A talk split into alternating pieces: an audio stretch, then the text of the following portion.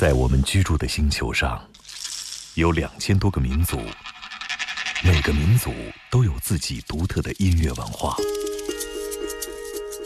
在这些声音背后，蕴含着多少人类对土地和天空的热爱，又有着怎样动人心魄的故事？感受地球声音脉搏，探索炫目音乐世界。行走的耳朵，主持刘健、阿飞。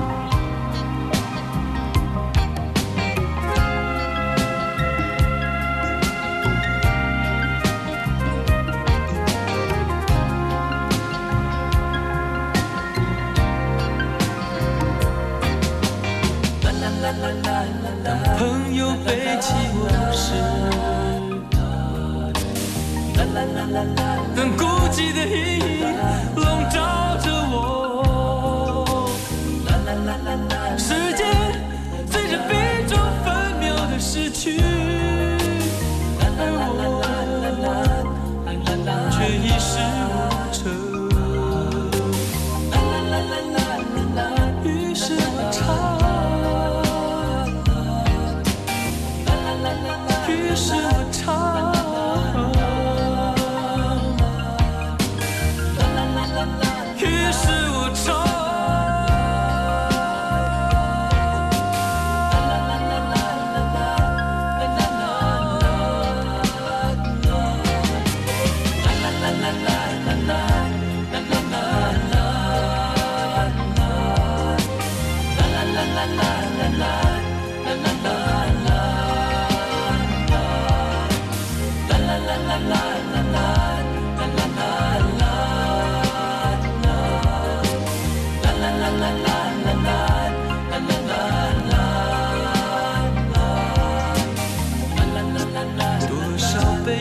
是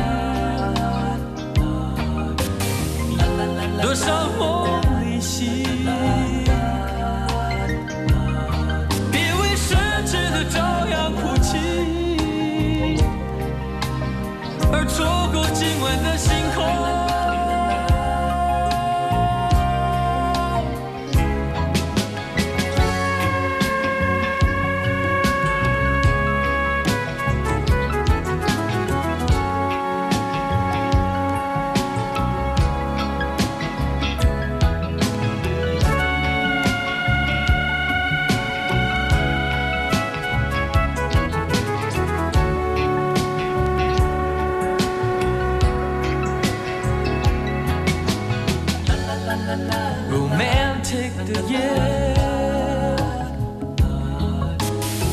随着爱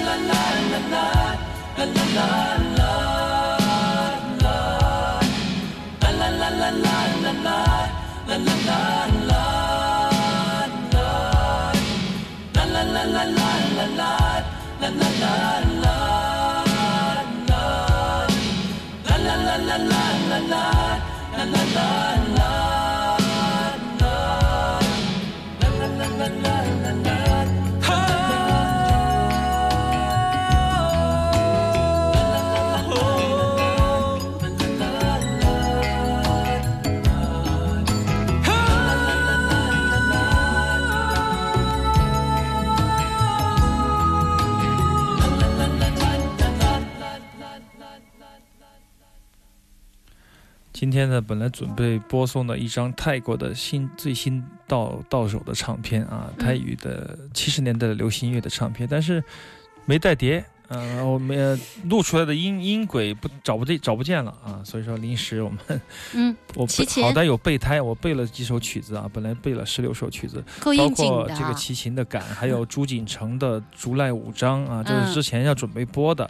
那么后面因为这个山本邦山的事情呢，我们把它就把这个曲子就就下次再播了啊。嗯，那么现在听到了齐秦的感，但是我真的不知道它跟《中国好声音》有没有关系，因为我也很没有从来不看那电视的，对我也以说群里的朋友说《中国好声音》，我也有点一愣一愣的，是不是当老师了还是比赛了？我搞不清楚啊。导师啊是吗？啊对呀那别害人，别替换害人了罗大佑，嗯，本来是罗大佑，这俩哥们儿。嗯说回去啊，十六岁的那一年听他啊，还是很感动的啊。嗯那现在当然也是，就就是嗯，不能说不好，反正就不是我们的菜了啊。嗯这个时候的齐秦，我觉得是很非常成功的啊，冬雨这个系列。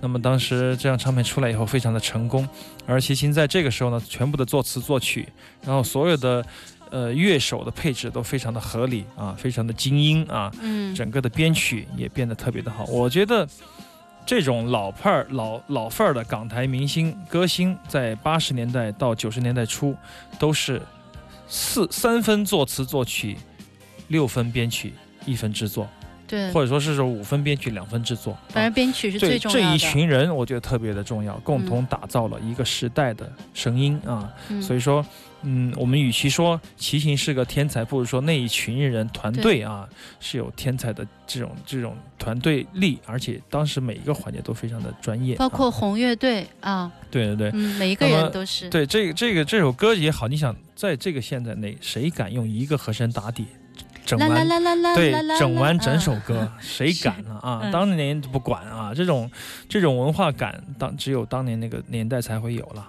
但是，这首歌我也觉得挺好的啊，嗯。当年也是永远都唱不上去的一首歌，因为后面的高音太高了啊。对嗯虽然不是专辑当中就是大家特别耳熟能详的，但是实际上我们现在回过头来听，就是他那些少听的，但是也非常好听。这里边几首歌好，我觉得作为我们的听觉经验之外的，包括这首歌，还有一首《岁月的休止符》啊，嗯也是非常好听的一首歌曲。嗯啊如果有兴趣的朋友，线下再听一听这些老歌吧。啊我觉得比《中国好声音》好听。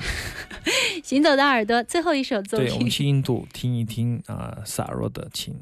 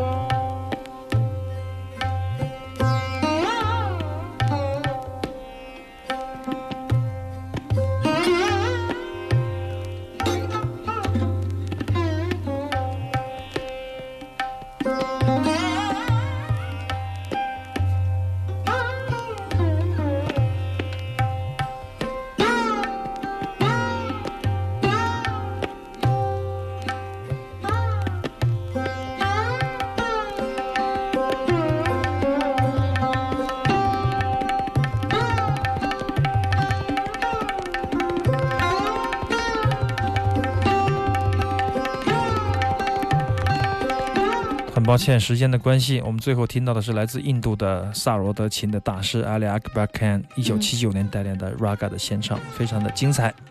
刚刚精彩而至啊，但是就要结束了。希望下周也能直播。好的，谢谢我们收音前的听众朋友收听《行走大耳朵》，我是刘倩我，是阿飞。祝大家周末快乐，拜拜。